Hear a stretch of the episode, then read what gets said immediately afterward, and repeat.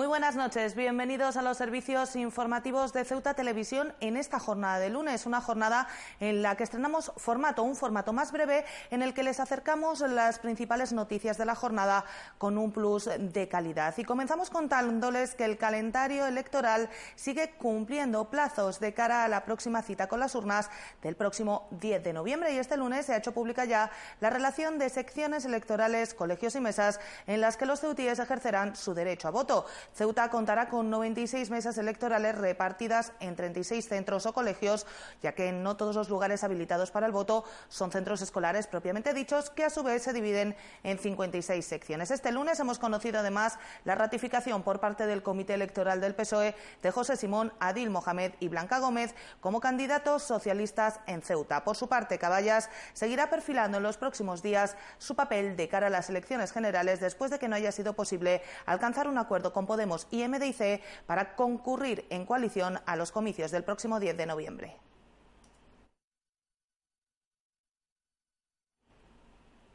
Cambiamos de asunto. La desaparición de tres personas en las últimas semanas, la última este mismo fin de semana y con final feliz, ha puesto el foco sobre la actividad del área de protección civil de la ciudad en este tipo de casos. Este lunes hemos hablado con su director general que insiste en que la denuncia debe ponerse en cuanto se detecte una desaparición anormal, sin esperar a que transcurran 24 horas.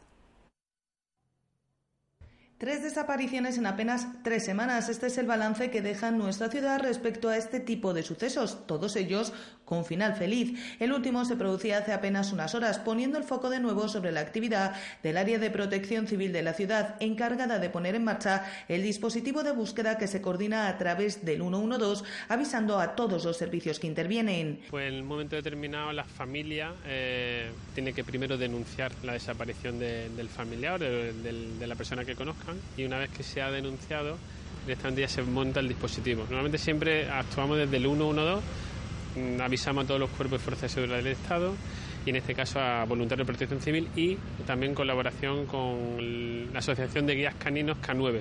El director general del área de Protección Civil, Víctor Ríos, ha recordado que aunque siempre se señala las 24 horas para denunciar una desaparición, este extremo no es necesario. De hecho, recomienda que siempre que se detecte una desaparición anormal de una persona, se acuda a presentar denuncia ante la policía, de tal modo que se pueda comenzar a coordinar el dispositivo. No, normalmente nos dicen 24 horas. No, yo creo que fundamental que cualquier familiar o persona que sepa que se ha podido desaparecer de forma anormal esa persona, directamente se ponga la denuncia en la Policía Nacional. Y desde ahí ya sí podemos empezar con lo operativo. Que aunque no estuviese la denuncia puesta, evidentemente nosotros sí vamos a empezar a actuar, pero siempre recomendamos que la denuncia esté puesta. Y cuanto antes, mejor. Ríos ha insistido en que cuanto antes se conozca la desaparición, antes comenzarán todos los servicios a trabajar con el fin de que la misma tenga un final feliz, tal y como ha ocurrido en los últimos casos en Ceuta. Yo creo que es fundamental que en este tipo de situaciones tengamos en cuenta que cuanto antes se empiece la búsqueda, porque sepamos que esta persona está desaparecida de forma normal, tengamos que empezar ese dispositivo y así poder actuar de la mejor manera posible. Desde el área que dirige Víctor Ríos se trabaja además en la puesta en marcha de un protocolo ante este tipo de situaciones, especialmente porque aunque el territorio de la ciudad es reducido, cuenta con un amplio terreno boscoso que dificulta la localización de las personas desaparecidas. Los vecinos de la zona de Real 90 han soportado desde este sábado por la noche un vertido de aguas fecales producido por una obstrucción en la zona de Molino, quejas de insalubridad y olores nauseabundos en toda la zona y críticas a Censa que son respondidas asegurando que se ha atendido el aviso que se recibió el domingo por la noche con la mayor premura posible y que no es responsabilidad de la empresa, sino del inmueble y de quienes arrojan toallitas al inodoro. Afortunadamente, de momento, ni Internet ni la televisión permiten la transmisión de olores. De otra manera podrían comprobar lo que han tenido que soportar los vecinos de la zona de Real 90 y el Molino debido al vertido de aguas fecales. yo yo aquí los pisos de Real 90 y la verdad que el olor era demasiado fuerte. En principio creí que era, que era, que era de agua, pero no, era agua fecal y la verdad que un, un olor insoportable. Y de eso todavía lo tenemos, ya lo podéis ver ahí con el sarco que hay y la ventana cerrada porque el olor insoportable. Un vertido que se inicia en una arqueta junto al molino, pero que no es la primera vez que ocurre. El de este fin de semana es el último de una serie de obstrucciones que han provocado varias inundaciones, por ejemplo, en el local social de la Asociación de Vecinos, causando destrozos. Esto viene de que los bajantes del piso del bloque número uno no está en condiciones o acondicionado como para tirar todo lo que tiran. Porque yo lo he visto de sacar no, no toallitas, sino de toallas, de camisetas y hasta de, te va a sorprender, pero hasta una cortina. Aún así, y respondiendo a las críticas que se realizan sobre la actuación de Acensa, hay quien rompe una lanza a su favor avalando su actuación siempre que se les llama, algo que desde la empresa aseguran que no ocurrió en este caso hasta el domingo por la noche. Que siempre que he llamado han acudido rápidamente y perfectamente y ellos saben bien de lo que están hablando y saben bien de lo que están diciendo. El causante del atasco, una masa de toallitas húmedas que han sido retiradas sobre las 11 de la mañana, con resultados inmediatos. Además, Acensa ha programado una actuación para intentar dar continuidad a la fluidez de esta arqueta.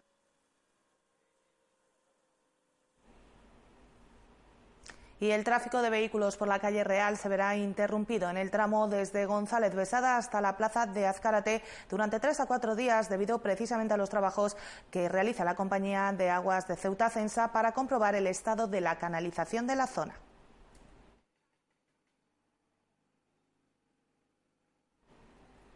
Por segunda vez en cinco meses, el estanco ubicado en el número 11 del polígono Virgen de África ha vuelto a alegrarle la vida a alguien. Si el pasado 6 de abril una bonoloto dejó casi 500.000 euros, este pasado fin de semana la Lotería Nacional ha dejado en torno a 60.000, algo que se nota, cuenta Felisa Gutiérrez, ya que la gente acude con más alegría a tentar a la suerte.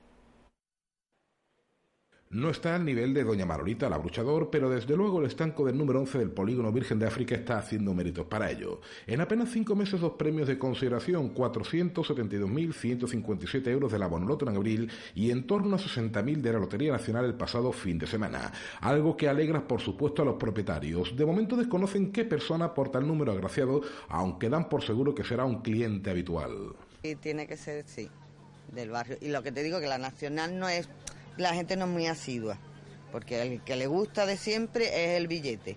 Y si no, ahora ya van empezando, pero dame que termine en número o algún numerillo fijo, o déjalo, el de la máquina, el de la máquina. La gente suele tener además detalles con los estanqueros que le han vendido la suerte, pese a que no es obligatorio. Metálico, metálico, metálico. De verdad que sí. Esto llega cuando todo el mundo empieza a adquirir sus décimos para el tradicional sorteo de Navidad. La gente no suele pedir, al menos en el estanco de Carlos y Felisa, números relacionados con hechos noticiables, sino que opta por fechas más personales vinculadas a nacimientos o bodas, o simplemente alguna elección entre todos los miembros de la familia, como nos cuenta Antonio, cliente habitual. cada uno uno. Vale. Así de simple. Uno, uno y ocho. El estanco abrió sus puertas en 1987, 32 años en los que han sido varios los premios repartidos.